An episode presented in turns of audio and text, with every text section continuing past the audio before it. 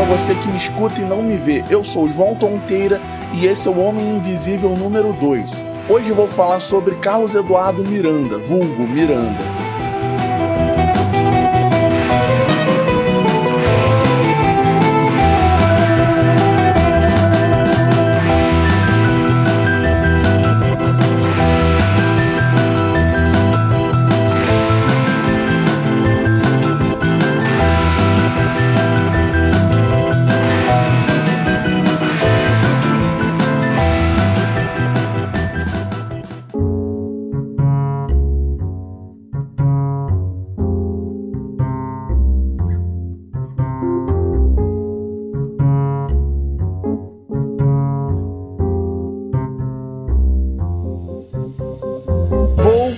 Breve resumo sobre o Miranda. Ele já foi produtor, ele foi empresário, já foi jurado de programa musical e uma das causas que ele mais defendeu durante a vida foi a divulgação de bandas independentes. Ele faleceu no dia 22 de, do 3 e algumas das bandas que eu escuto até hoje tiveram algum tipo de influência dele no meio musical. E a primeira vez que eu ouvi falar do Miranda foi um, num documentário que a MTV fez sobre o Raimundos. Nessa época, para mim, ele era só produtor de alguns discos da banda, sabe?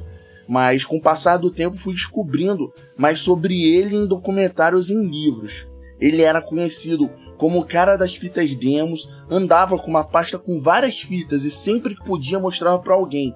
Ele meio que iniciou o selo Banguela Record, que era uma gravadora subsidiária da Warner em parceria com os Titãs e tinha o objetivo de lançar bandas novas. O anúncio desse selo foi feito na Folha de São Paulo sem ter nada assinado e pegou todo mundo de surpresa no, no show business, porque o Raimundo estava estourado na época e não tinha assinado com nenhuma gravadora ainda. Aí eles tiveram que entrar em ação e montar um estúdio, uma gravadora e atrás das bandas. A primeira banda lançada foi Raimundos, que foi a mais bem sucedida nessa empreitada da Banguela. Outras também lançaram discos muito bons, como o Mundo Livre S.A. e o, Little Quail and the Mad Birds. Mas o selo foi fechado por não dar um retorno financeiro. Na década de 2000, ele esteve junto com um site Trama Virtual fazendo eventos que divulgavam bandas como Zeferina Bomba, Rock Rockers e Cansei de Ser Sex, que foi uma iniciativa bem legal para a época, porque o site Trama Virtual hospedava música de várias bandas independentes na época. Pena que não foi para frente e alguma dessas bandas hoje estão só nos seus pequenos nichos em suas cidades. Depois disso, ele virou jurado nos programas do SBT, no Ídolos e no Astros, e com o fim desses programas ele continuou trabalhando nos bastidores das músicas, tocando em banda e tudo mais. Eu mesmo encontrei o Miranda uma vez num evento de bandas independentes e lá eu entreguei um CD demo da minha banda.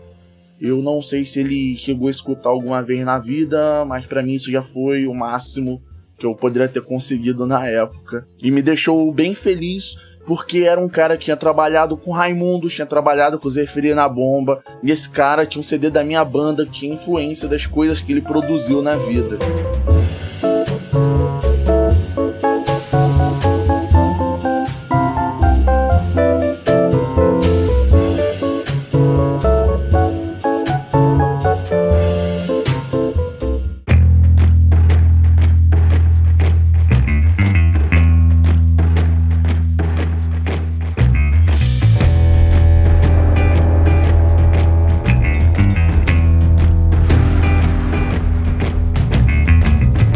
Isso, esse foi o episódio 2. Espero que você tenha gostado. Se você tiver alguma crítica ou sugestão, o e-mail para contato é homeminvisívelcontato@gmail.com. E é isso aí, vejo vocês na próxima semana.